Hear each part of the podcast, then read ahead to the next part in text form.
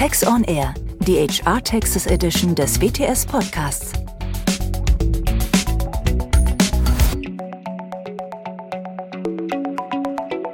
Herzlich willkommen zu unserer WTS Podcast-Reihe Work from Anywhere mit Doris Huber und mir der Martina Kaul.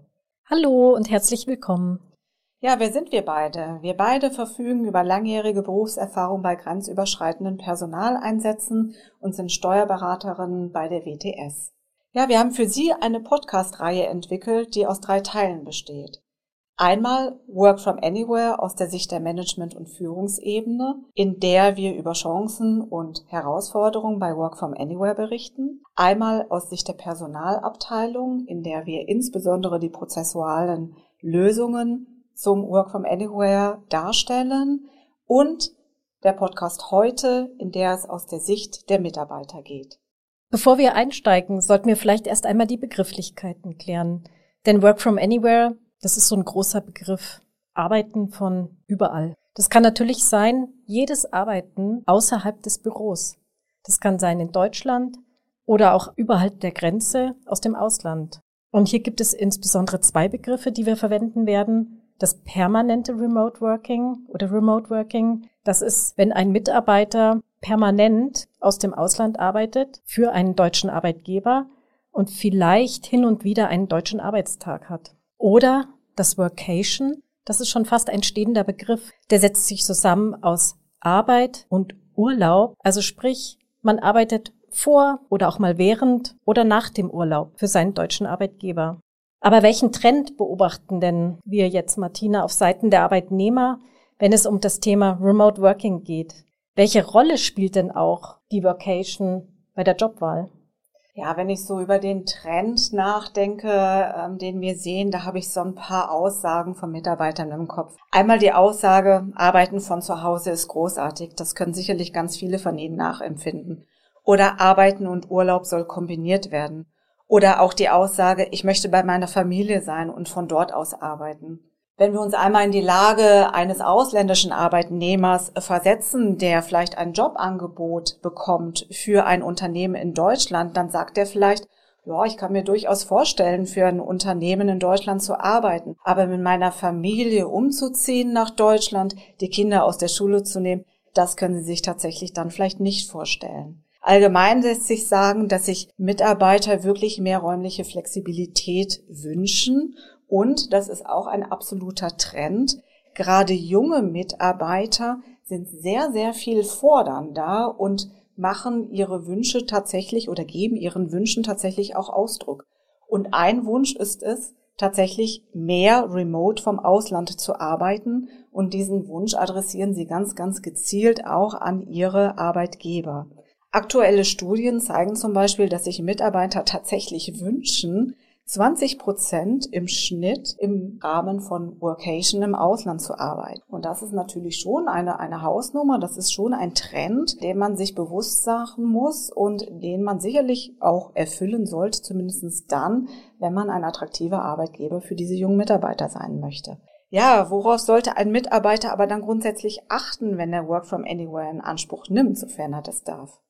Naja, genau, du sprichst es an. Grundsätzlich ist natürlich vieles möglich. Aber der Mitarbeiter will ja für seinen Arbeitgeber arbeiten, sollte aber dann schon einige Regeln beachten. Und typischerweise sind diese Regeln im Rahmen einer Work from Anywhere Policy bei sich im Unternehmen geregelt und sicher auch im Intranet veröffentlicht und verankert. Und wichtig ist, dass es nicht nur diese Regelungen gibt, sondern dass der Mitarbeiter auch die Regelungen kennt. Und die Regelungen sind ja nicht da, um ihm zu schaden, sondern ihn zu schützen, zu schützen vor steuerlichen Nachteilen für sich, aber auch für seinen Arbeitgeber.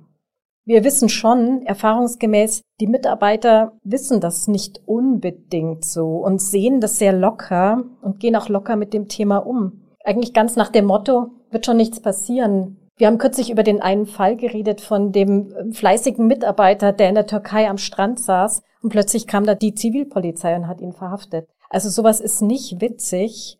Und das Motto, das findet man natürlich sehr oft im Leben. Martina, da gibt's doch sicher noch mehr aus der Praxis. Ja, tatsächlich, da fällt mir noch ein weiterer Mitarbeiter ein, der hat sich wahrscheinlich dieses Motto auch zum Leben gemacht und gesagt, na ja, es wird schon nichts passieren, wenn ich remote im Ausland arbeite. Und in meinem konkreten Fall war es so, der Mitarbeiter hat remote in Österreich gearbeitet und hatte dann leider einen Unfall dort, während er Workation gemacht hat im Ausland und musste sich einer, naja, umfangreichen Knieoperation tatsächlich unterziehen. Und ähm, leider verfügte er nicht über eine entsprechende Auslandskrankenversicherung und auch nicht über eine Differenzversicherung. Und was ist dann tatsächlich passiert? Es ist in der Tat so, so eine Knie-OP in Österreich ist deutlich teurer als eine vergleichbare OP zum Beispiel in Deutschland. Und was ist dann passiert? Die deutsche Krankenversicherung hat tatsächlich nur die Kosten übernommen, die angefallen wären, wenn er sich in Deutschland einer Knie-OP unterzogen hätte. Und den Differenzbetrag musste der Mitarbeiter dann tatsächlich selber zahlen. Im Nachhinein wird sich der Mitarbeiter wahrscheinlich gedacht haben, Mensch, hätte ich mal in die Workation Policy, die sein Arbeitgeber in dem Fall tatsächlich sogar hatte, reingeschaut und hätte meinen Arbeitgeber im Vorfeld über mein Tätigwerden in Österreich informiert und wäre ich einem entsprechenden Antragsprozess unterlaufen, wäre das mit Sicherheit nicht passiert, denn dann hätte der Arbeitgeber für die entsprechende sozialversicherungsrechtliche Absicherung gesorgt. Ja, es ist natürlich so ein Thema. Man ist halt im Urlaub und denkt sich, Mensch, ich arbeite jetzt einfach mal von da, wird schon nichts passieren. Ich hoffe, wir konnten verdeutlichen, dass das wirklich nicht der richtige Weg ist. Und ja, ich kann schon verstehen, wir sind in Deutschland. Wir müssen uns an Regeln halten, an Anträge halten. Wir sind ja recht bürokratisch unterwegs in Deutschland. Wenn ich das jetzt aber dann tatsächlich mache, wie viel Aufwand ist das denn dann überhaupt für mich? Also ganz ehrlich, wenn wir eine Vacation Policy für ein Unternehmen schreiben, dann unterhalten wir uns mit dem Unternehmen. Was möchte das Unternehmen? Was ist aus Seiten der Fachabteilung möglich? Wie sieht es HR? Und dann wird als erstes eine Policy aufgesetzt und natürlich mit einem Antrag. Dieser kann sein in Papierform oder per E-Mail oder er läuft elektronisch. Und dieser Antrag, der wird ganz simpel mit Ja-Nein-Fragen aufgebaut und so ein Ausfüllen das wird nicht länger als drei oder vielleicht beim ersten Mal fünf Minuten dauern. Wir achten darauf, dass der Beantragungsprozess ganz schlank aufgestellt ist, ganz simpel. Und idealerweise hat ein Antrag eine Art Self-Assessment, wo als Ergebnis eine grüne Ampel rauskommt, dass der Mitarbeiter weiß, wenn er sich an die Regeln hält, dass er dann reisen darf. Somit hat auch kein anderer Mitarbeiter des Unternehmens noch einen Mehraufwand. Ergibt die Ampel ein Gelb oder ein Rot?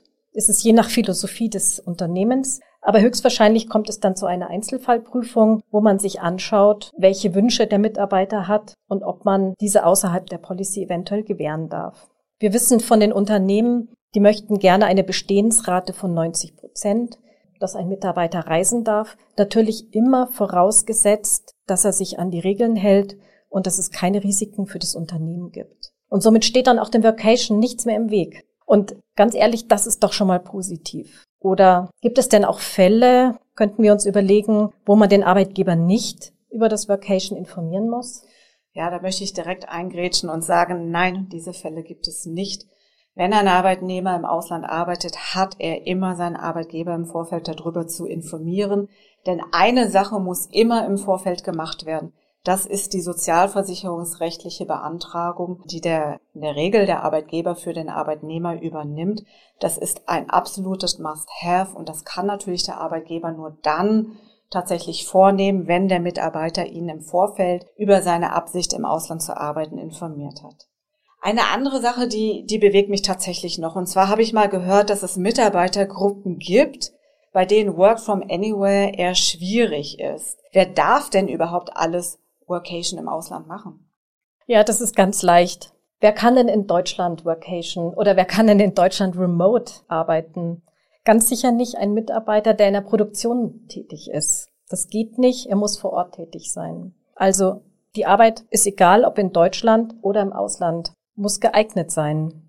Was natürlich bei Tätigkeit im Ausland ist, eventuell gibt's Einschränkungen bei der Staatsangehörigkeit oder bei Art der Tätigkeit bei einem Vorstand, der wird wahrscheinlich in eine Einzelfallprüfung kommen, um irgendwelche Betriebsstättenrisiken im Ausland zu vermeiden. Hier kann man wahrscheinlich schwer nachweisen, dass der Vorstand Hilfs- und Nebentätigkeiten ausübt.